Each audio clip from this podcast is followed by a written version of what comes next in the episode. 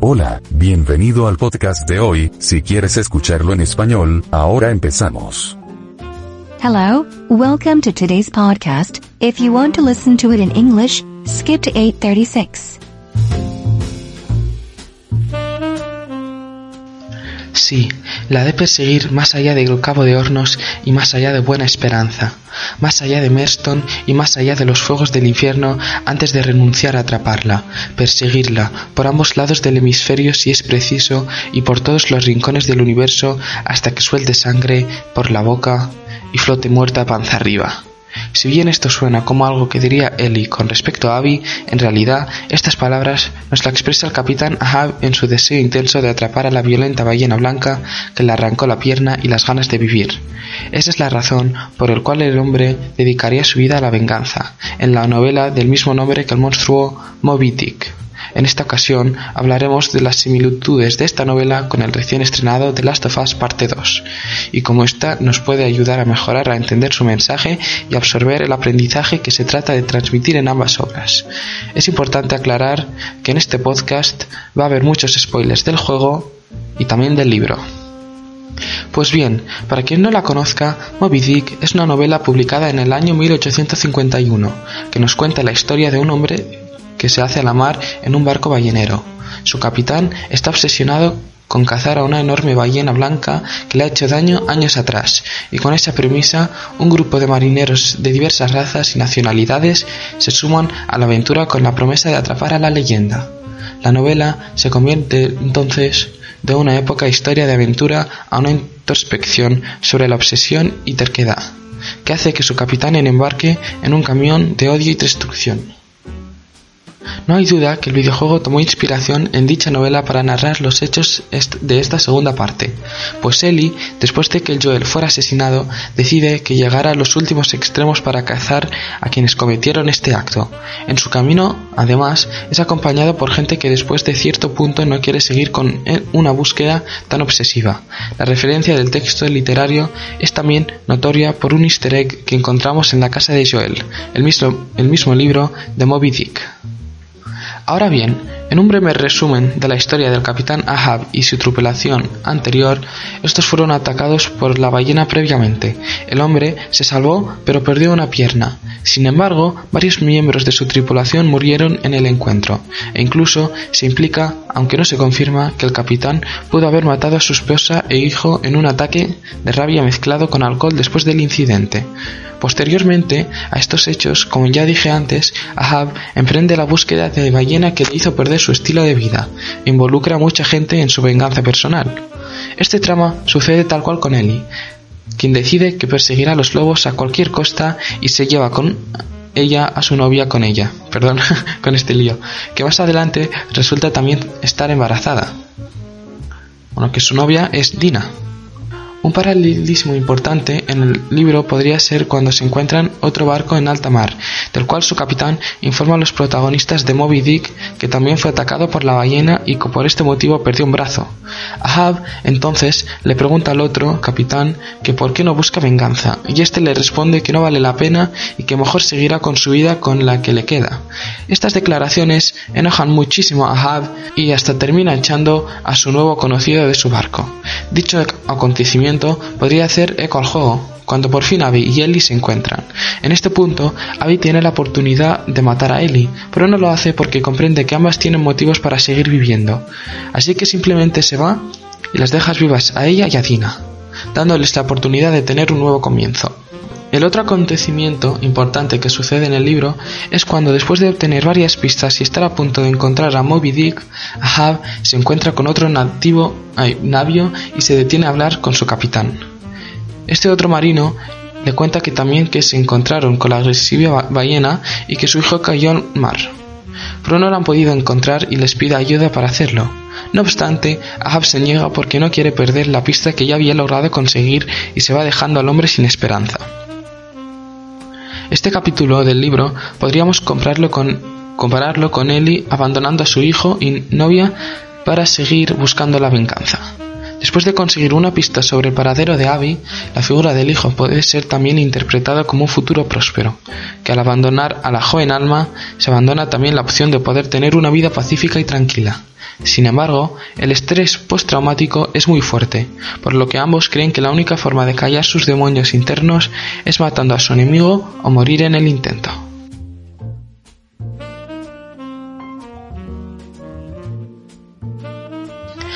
Final del libro, el capitán muere, o eso implica en el libro, ya que el narrador de la historia se sostiene sobre el ataúd de uno de sus ex compañeros de flota mientras se aleja de la enorme ballena. Luego de una intensa pelea, el animal los logró derribar y hundir, para finalmente ser rescatados por el mismo capitán que andaba aún cerca buscando a su hijo perdido. Así termina la novela. Sin embargo, como sabemos que el juego termina bastante diferente, Ellie no logra matar a Abby, ya que cuando al fin tiene la oportunidad, luego de una intensa pelea donde ambas están ahogadas, heridas y lastimadas, Ellie se da cuenta que Abby también tiene que cuidar a alguien, a Lev, de modo que le deja ir mientras a ella le queda destrozada a la orilla. En este sentido, el hecho de que la pantalla de inicio del juego sea un barco cobra un, significado distinto. No obstante, Ellie no murió aunque lo perdió todo. Ya no tiene hogar al cual volver, ni familia que abrazar, pero perdió a su mentor y perdió su oportunidad de ser feliz. Encima de todo, perdió también los dedos con los que tocaba la guitarra. Otra similitud de esta novela con el videojuego es su diverso reparte de personajes secundarios. Si bien en el libro la historia está narrada por uno de los marineros, definitivamente el protagonista de todas las desventuras es el excéntrico capitán Ahab. En esta tripulación tenemos un miembro de una tribu caníbal, un africano callado de gran fuerza y altura, así como un nativo americano de ágil oído y sorprendentes reflejos, quienes son los arponeros encargados de cazar las ballenas y matarlas, y varios otros marineros con distintas funciones. Por otro lado, en el Last of Us Parte 2 tenemos también gente de varios orígenes, como por ejemplo una mujer judía, Dina, un hombre asiático, Jess o Jesse, un latino y más personajes de color. Esto es importante para darle diversos matices a la obra y que tenga diferentes perspectivas sobre cómo se perciben los acontecimientos. De hecho, son precisamente estos personajes quienes, al igual en la novela, le advierten a las protagonistas que buscar venganza es un acto autodestructivo, pero cuyas advertencias las protagonistas terminan ignorando en ambas historias. En conclusión, si bien ha habido mucha controversia con respecto a la historia y los temas tocados en The Last of Us Parte 2 debido a la gran expectativa que tenía este título y los cabos sueltos de la anterior entrega, es importante mencionar que no es una mala historia y que definitivamente trata de enseñarnos que hay momentos en que los debemos perdonar y dejar pasar. Hay que disfrutar de lo que tenemos para algún día mirar atrás con una sonrisa en el rostro. Al final, el monstruo no es Abby ni Joel ni Ellie. Es la venganza misma ese monstruo que te lleva a la perdición y a una oscuridad de la que es difícil salir. Tampoco es un mal juego, para mí es uno de los mejores, mejores juegos de la década, para mí, en mi opinión, y también me puedes decir tu opinión en mi Instagram. Estoy encantado y siempre voy a responder a la gente que me escribe. Te espero en el siguiente podcast. Adiós.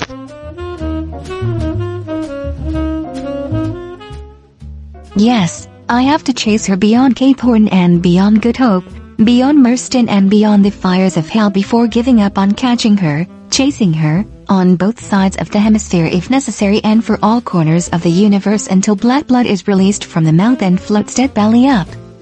While this sounds like something Ellie would say about Abby, these words are actually expressed to us by Captain Ahab in his intense desire to catch the violent white weight that tore his leg off and the will to live. That is the reason why the man would dedicate his life to revenge, in the novel of the same name as the monster, Moby Dick. On this occasion, we will talk about the similarities of this novel with the recently released The Last of Us, Part 2 and how this can better help us understand its message and absorb the learning it is trying to transmit in both works. It is important to clarify that the podcast contains spoilers about the game, in case they have not played it, and the book in case they want to read it. Well, for those who do not know it, Moby Dick is a novel published in the year 1851, which tells the story of a man who goes to sea on a whaling ship. Its captain is obsessed with hunting a huge white weight that has hurt him years ago. And with that premise, a group of sailors of various races and nationalities join the adventure with the promise of catching the legend. The novel then turns from an epic adventure story to an introspection about obsession and stubbornness, which causes your captain to embark on a path of hatred and destruction. There is no doubt that the video game took inspiration from said novel to narrate the facts of this second part, because Ellie, after Joel was assassinated, decides that she would go to the extreme lengths to hunt down those who committed this act. On her way, moreover, she is accompanied by people who after a certain point do not want to continue with such an obsessive search. The reference to the literary text is also notorious for an Easter egg that we found in Joel's house, the same book by Moby Dick. Now in a brief summary of the story Captain Ahab and his previous crew these were attacked by the whale previously. The man was saved, but lost a leg. However, several members of his crew died in the encounter, and it is even implicated, although not confirmed, that the captain may have killed his wife and son in an attack of rage mixed with alcohol after the incident. Subsequent to these events, as I said before, Ahab begins a search for the weight that made him lose his lifestyle, and involves many people in his personal revenge. This plot happens as is with Ellie, who decides that she will chase the wolves at any cost and takes her girlfriend with her, who later also turns out to be pregnant. An important parallel in the book could be when they meet another ship on the high seas, of which its captain informs the protagonists of Moby Dick that he was also attacked by the whale and that for this reason he lost an arm.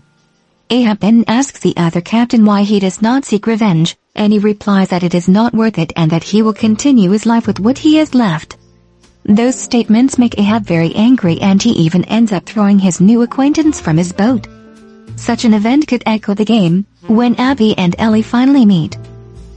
At that point, Abby has a chance to kill Ellie, but she doesn't because she understands that they both have reasons to continue living. So she just leaves and leaves her and Dina alive, giving them a chance to have a fresh start. The other major event that happens in the book is when, after getting several leads and about to find Moby Dick, Ahab meets another ship and stops to speak to his captain. This other sailor tells him that they also met the aggressive whale and that his son fell into the sea, but they have not been able to find him and asks them for help to do so. However, Ahab refuses because she does not want to lose the track she had already managed to achieve and leaves the man without hope. This chapter of the book could be compared to Ellie abandoning her son and girlfriend to continue seeking revenge after getting a clue about Abby's whereabouts. The figure of the sun can also be interpreted as a prosperous future, that when abandoning the young soul, the option of being able to have a peaceful and calm life is also abandoned. However, post-traumatic stress is very strong, which is why both believe that the only way to shut up their inner demons is to kill their enemy or die trying. In the end the captain dies, or that is implied in the book, since the narrator of the story stands on the coffin of one of his former fleet mates while moving away from the huge whale. After an intense fight, the animal managed to knock them down and sink them, to finally be rescued by the same captain who was still nearby looking for his lost son. Thus ends the novel.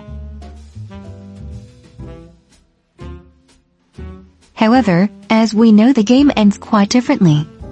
Ellie fails to kill Abby, because when she finally gets a chance after an intense fight where they are both exhausted, injured and hurt, Ellie realizes that Abby also has to take care of someone. So he lets her go while she is smashed to shore. In this sense, the fact that the game's home screen is a ship takes on a different meaning. However, Ellie did not die although she lost everything. She no longer has a home to return to, no family to embrace. She lost her mentor and lost her chance to be happy. On top of everything, she also lost the fingers with which she played guitar. Another similarity of this novel to the video game is its diverse cast of supporting characters. Although in the book the story is narrated by one of the sailors, the protagonist of all the misadventures is definitely the eccentric Captain Ahab, in this crew we have a member of a cannibal tribe, a quiet African of great strength and height, as well as a Native American with agile ears and surprising reflexes, who are the harpooners, in charge of hunting the whales and killing them, and several other sailors with different functions. On the other hand, in The Last of Us 2 we also have people of various origins, such as a Jewish woman, an Asian man, a Latino and more people of color. This is important to give the work different nuances and to have different perspectives on how events are perceived. In fact, it is precisely these characters who, just like in the novel, warn the protagonist that seeking revenge is a self-destructive act, but whose warnings the protagonists end up ignoring in both stories.